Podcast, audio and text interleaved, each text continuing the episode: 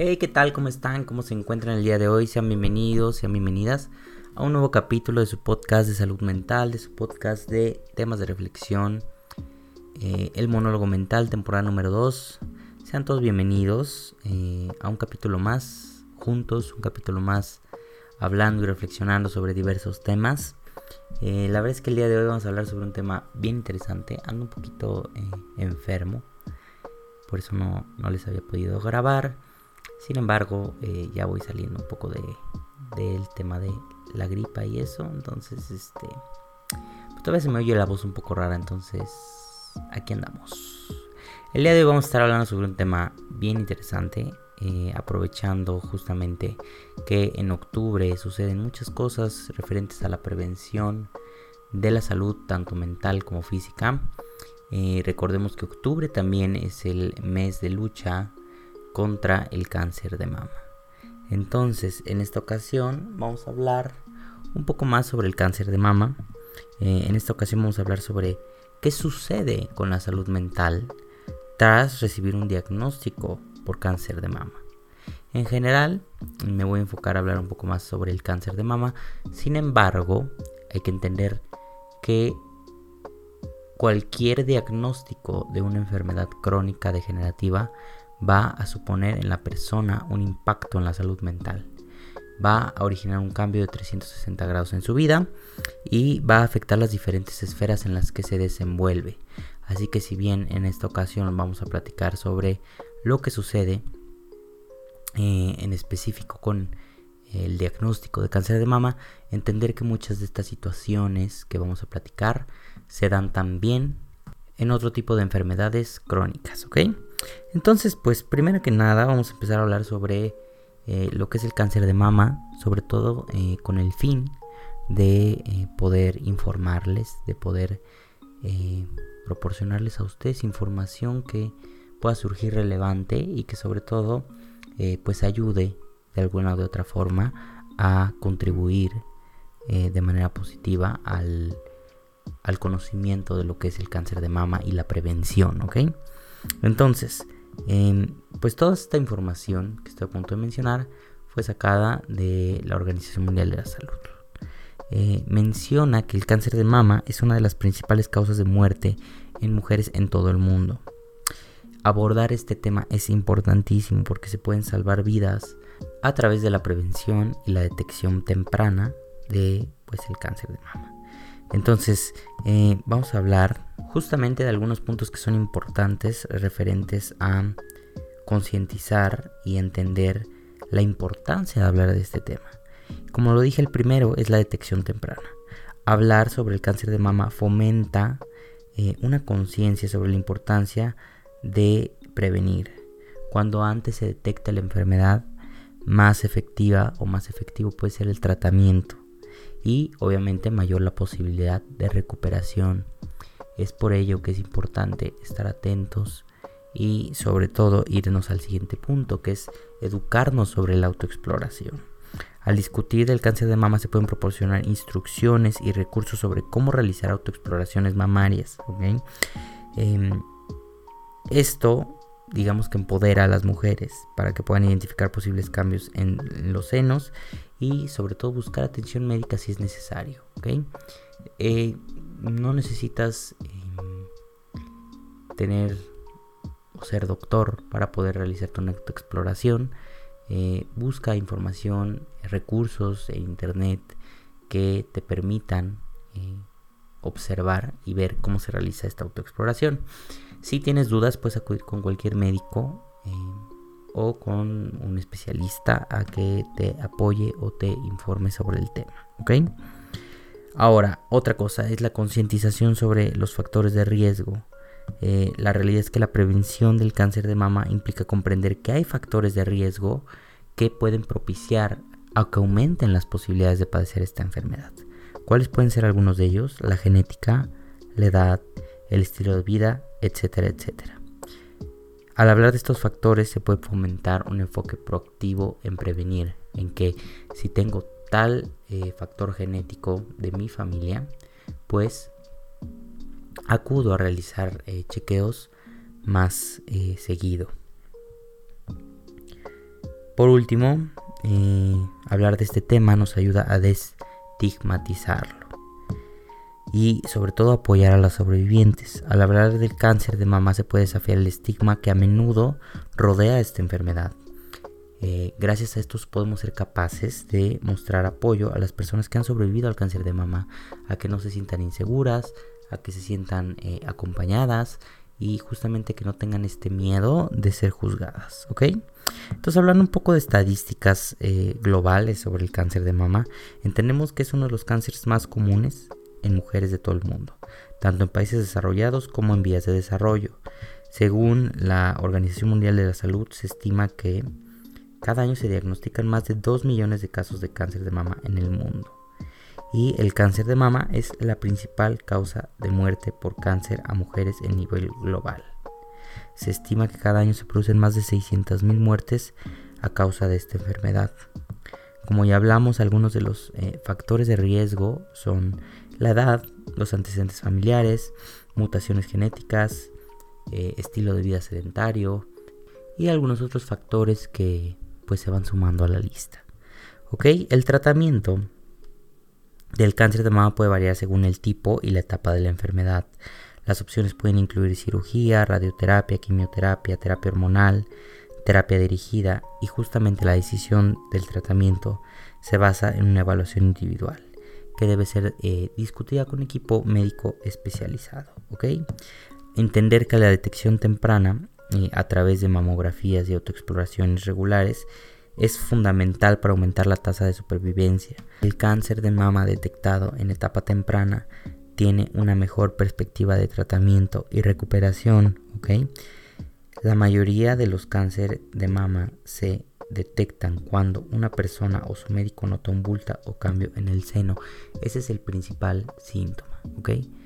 Eh, a veces los síntomas del cáncer se pueden disfrazar con muchas otras enfermedades o molestias eh, del día a día, ¿ok? Entonces una vez platicamos ya sobre algunos datos eh, globales sobre lo que es el cáncer de mama para poder prevenir, para poder informarles. Vamos a hablar ahora sí un poco más de mi parte de especialidad que es la salud mental, eh, ¿qué impacto tiene o qué impacto emocional tiene en una persona recibir un diagnóstico por cáncer de mama? Principalmente se va a tres esferas. La primera se eh, llena la persona de miedo y de ansiedad. Hablando un poco de la ansiedad, empieza a existir una preocupación constante sobre, em, sobre su salud y sobre su futuro. La incertidumbre de cómo esta enfermedad va a progresar, eh, hacia dónde se va a mover, si vas a salir de ahí, si no vas a salir de ahí, empieza a inundar a la persona un sentimiento de, de una preocupación constante sobre su futuro. Esto, entre otras cosas, va a desencadenar síntomas de ansiedad también. Eh, va a empezar a manifestarse esa ansiedad con síntomas físicos, como palpitaciones, sudoraciones, temblores, dificultades para tragar, eh, muchas otras cosas que incluso pueden hacer que, que, se lleguen a confundir estos síntomas con síntomas de la enfermedad y pueden aún, aún más aumentar la preocupación de la persona porque pueden pensar que se están yendo eh, hasta el fondo o que no se están recuperando. Entonces, otra de las cosas que produce la ansiedad al, tras recibir un, eh, un diagnóstico de este estilo es que va a impactar directamente en la capacidad de la persona para llevar una vida eh, normal, realizar tareas diarias y tomar decisiones de manera efectiva. Es decir, una persona que recibe este diagnóstico no va a poder realizar las mismas herramientas que a lo mejor eh, una persona sí puede para controlar la ansiedad. ¿A qué me refiero con esto? Hacer ejercicio, eh, no sé, dormir eh, ocho horas diarias, porque por el estilo de tratamiento que se va a llevar, que se va a manejar, las características van a cambiar drásticamente. Entonces, justamente, este cambio de estilo de vida, incluso que la persona venía llevando eh, a lo largo del tiempo a acostumbrarse a su nueva realidad, va, entre otras cosas, provocar justo este desajuste que va a ir causando ansiedad, que va a ir causando síntomas físicos, que va a eh, ir causando un, sentimiento de miedo, de desesperanza, de tristeza, de enojo, de preocupación, etc. Entonces, dos cosas. La primera ya hablamos que es la ansiedad y ahora una de las cosas resultantes de la ansiedad es el miedo. Existe miedo a la mortalidad. El miedo a la muerte o a la gravedad de la enfermedad es común cuando se recibe un diagnóstico de este estilo.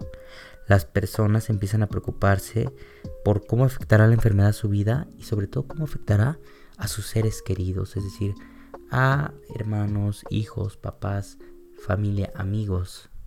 Incluso llega un momento en el que la persona siente más miedo por los demás que por lo que le pase a ella misma o a él mismo. Entonces, uno de los miedos más eh, frecuentes que existe tras recibir un diagnóstico de este estilo es el miedo a la mortalidad. Otro de los miedos es el miedo a la pérdida de independencia. La realidad es que muchas enfermedades crónicas pueden llevar a una disminución de la independencia y a la necesidad de cuidados adicionales o de terceras personas. Esto también puede generar miedo y puede generar resistencia por parte de la persona. Es decir, pueden provocar reacciones que eh, no sean favorables, que a lo mejor tú estés tratando de ayudar a la persona enferma y recibas un poco de hostilidad de su parte. Entender que justo es la expresión de este miedo a la pérdida de su independencia, que esa persona venía manejando un estilo de vida totalmente diferente, un estilo de vida eh,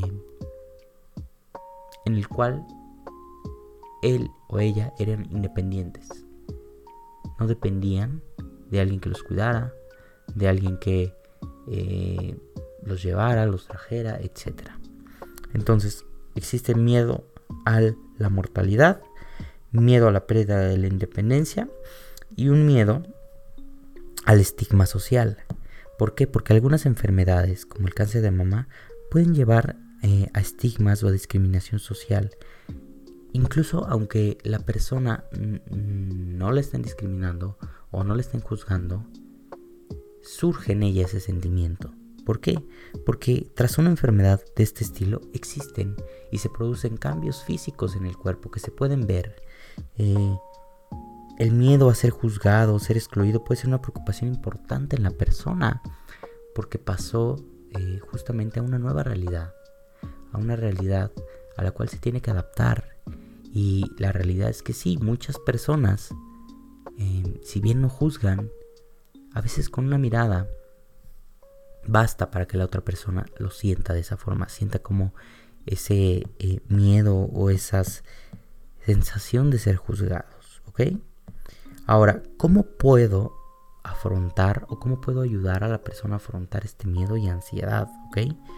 Tenemos cinco eh, técnicas que podemos empezar a utilizar o que podemos recomendar a esa persona o si tú estás pasando a lo mejor por este eh, proceso tan difícil, te dejo cinco eh, estrategias que puedes usar. El primero es apoyo emocional. Entender que las redes de apoyo están ahí para ti están ahí para ayudarte. ¿Ok? Hablar con familiares, amigos, con un profesional de la salud mental puede ayudarte a abordar la ansiedad y el miedo.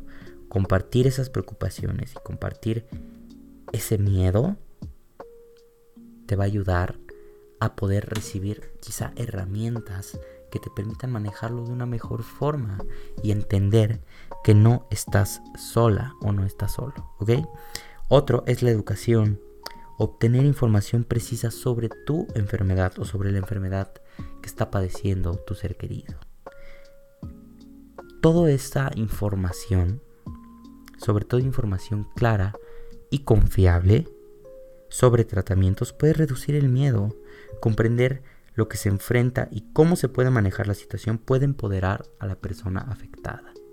Ahora sí que como dicen eh, en el dicho, lo mejor es conocer a tu enemigo, conocer a tu enemigo para poderlo enfrentar, para poder sentirte y reducir un poco esta incertidumbre de no saber qué pasa, de no saber qué sucede, no saber qué tienes. Otro justamente es el apoyo médico. Es importante durante este proceso trabajar en estrecha colaboración con un equipo médico integral. para poderte a ti brindar un sentido de control y cuidado adecuado. Y justamente aquí viene algo bien importante. Es importante, súper importante, que aclares cualquier duda que tengas y que te venga a la mente y que se la preguntes al personal de salud. Eso es vital. A veces los doctores cometen el error de hablar con términos muy especializados que tienden a confundir, tienden a asustar. Entonces es importante que no te quedes con ninguna pregunta, que todas tus preguntas sean resueltas y justamente esto va a ayudar un poco a generar un poco más este sentimiento de, tranquilidad. ¿Ok? Ahora, el último punto eh, tiene que ver con técnicas de relajación. Esto sobre todo para eh, aprender a manejar un poco la ansiedad. Eh, aprender quizá a manejar el estrés que estás atravesando y justamente para esto es importante que asistas también con un eh, profesional de la salud mental para que aprendas eh, y practiques técnicas de manejo del estrés como la meditación, la respiración eh, y justamente que te doten de herramientas que te permitan hacer frente a todas esas emociones que indiscutiblemente vas a sentir. ¿Ok? Bien, ya hablamos sobre la ansiedad y el miedo al tras recibir un diagnóstico em, por cáncer de mama. Ahora también existe eh, un problema o una situación que afrontan eh, las personas que son diagnosticadas con esta enfermedad y son cambios en la imagen corporal y el autoestima. ¿Qué sucede con la imagen corporal? Muchas veces a las pacientes con cáncer de mama se les realiza cirugía. La mayoría de eh, de estas cirugías incluye una mastectomía, que es la eh, eh, extirpación de uno o ambos senos, o la lumpectomía, que es la extirpación de una parte del seno. Estos procedimientos pueden causar cambios visibles en la forma, el tamaño y justamente hablando de este anterior punto que tocábamos sobre juzgarse y sobre sentirse juzgados, va a afectar de manera negativa a la persona, porque va a haber un cambio en su imagen corporal. Eh, le arrebataron algo a esa persona. Perdió una parte de sí. Entonces, obviamente, tiene que haber un proceso de adaptación y cuesta trabajo. Cuesta trabajo eh, porque al haber este cambio en la imagen corporal, como lo dije, existe una nueva realidad. Otro cambio eh, va a surgir de la radioterapia y la quimioterapia. Como se sabe, la quimioterapia puede provocar pérdida de cabello, puede eh, provocar cambios en la piel, puede provocar eh, muchas situaciones que van a cambiar la apariencia física de la persona. Dado a estas dos cosas, también se va a provocar y a producir cambios en el peso. Algunas personas pueden experimentar eh, justamente cambios en el peso como resultado de los tratamientos y el estrés asociado a la enfermedad. Todo esto va a impactar a la persona en su autoestima. Y sobre todo va a uno perder su confianza porque los cambios en esta imagen corporal van a llevar a esa sensación de no reconocimiento en el espejo, de no reconocimiento, de no sentirme yo. Y justamente las personas pueden sentirse menos seguras de sí mismas, menos atractivas, debido justo a estos cambios físicos. Va a producir aislamiento social. La autoestima afectada puede llevar al aislamiento social, ya que algunas personas eh, prefieren evitar, eh, vaya, situaciones sociales por temor al juicio de los demás o simplemente la incomodidad de afrontar estas preguntas a la apariencia, ¿no? De, oye, ¿qué te pasó? Etcétera. Muchas personas eh, prefieren evitar ese tipo de preguntas y tienden a aislarse. Y por último, dificultades emocionales. La lucha contra el cáncer de mama y los cambios en la imagen corporal pueden desencadenar una variedad de emociones como tristeza, ira, frustración. Todas estas emociones juntas, al no saberlas expresar de una manera correcta, van a afectar la autoestima y la salud mental. Así que ¿cómo se pueden afrontar estos cambios en la imagen corporal? Y sobre todo, ¿cómo puedo mejorar y mantener mi autoestima? ¿O cómo puedo ayudar a la persona a mantener su autoestima? Uno, existen grupos de apoyo. Los grupos de apoyo son las cosas más poderosas que existen.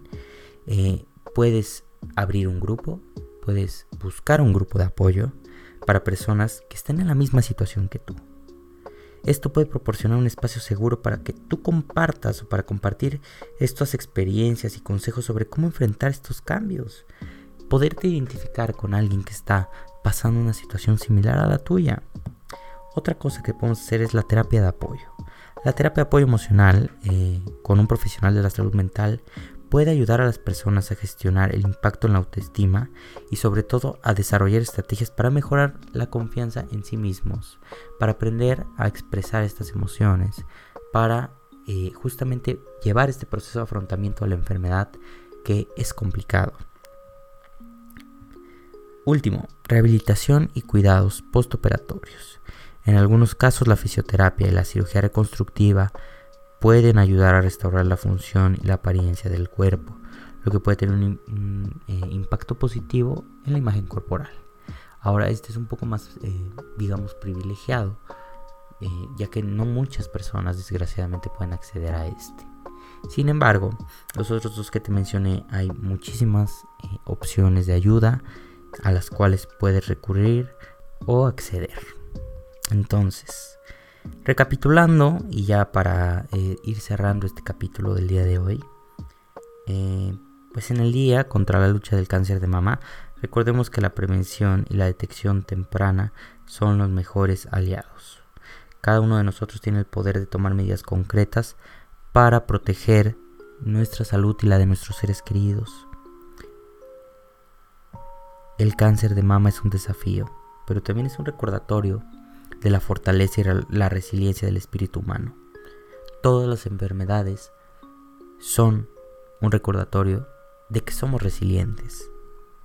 Enfrentemos juntos esta batalla, apoyándonos mutuamente, seamos empáticos, eh, compartamos información verídica, confiable eh, y sobre todo promovamos un estilo de vida saludable. Quiero decirle a todas las personas que han luchado y continúan luchando contra el cáncer de mama que no están solos, que hay una comunidad aquí para brindarles apoyo y que pueden contar con nosotros eh, en lo que les podamos ayudar. Así que pues hoy celebramos esa valentía y esa determinación de quienes han enfrentado esta enfermedad. Eh, sigamos adelante con esta esperanza de que en un futuro el cáncer de mama sea solo un recuerdo. Yo tengo la esperanza de que en algún momento todos los cánceres van a dejar de existir. Entonces, pues entender que juntos somos más fuertes eh, y que juntos podemos eh, hacer frente a esto. Eh, probablemente si estás pasando por este por esta enfermedad, sientes alguna de estas cosas, quiero que, que entiendas que es normal y que no estás sola y que es válido todo lo que sientes. y probablemente si conoces tú a alguien que esté pasando por una situación similar, la mejor manera de apoyar o de, sí, de ayudar es estando ahí. No necesitas hacer muchas cosas, no necesitas eh, llevar mil remedios caseros, no necesitas, no, solamente con estar ahí, apoyar emocionalmente a la persona, saber que, está, que estás ahí presente con ella o con él, es suficiente apoyo y es suficiente para que la otra persona se sienta eh, acompañada, se sienta escuchada y comprendida. Pues nada, yo los dejo con este capítulo. Un poquito más informativo, pero igual creo que está muy interesante. Muy, puntos muy importantes a reflexionar. Em, cuídense mucho. Los quiero a todos. Y nos estamos viendo en el siguiente capítulo. Cuídense, bye.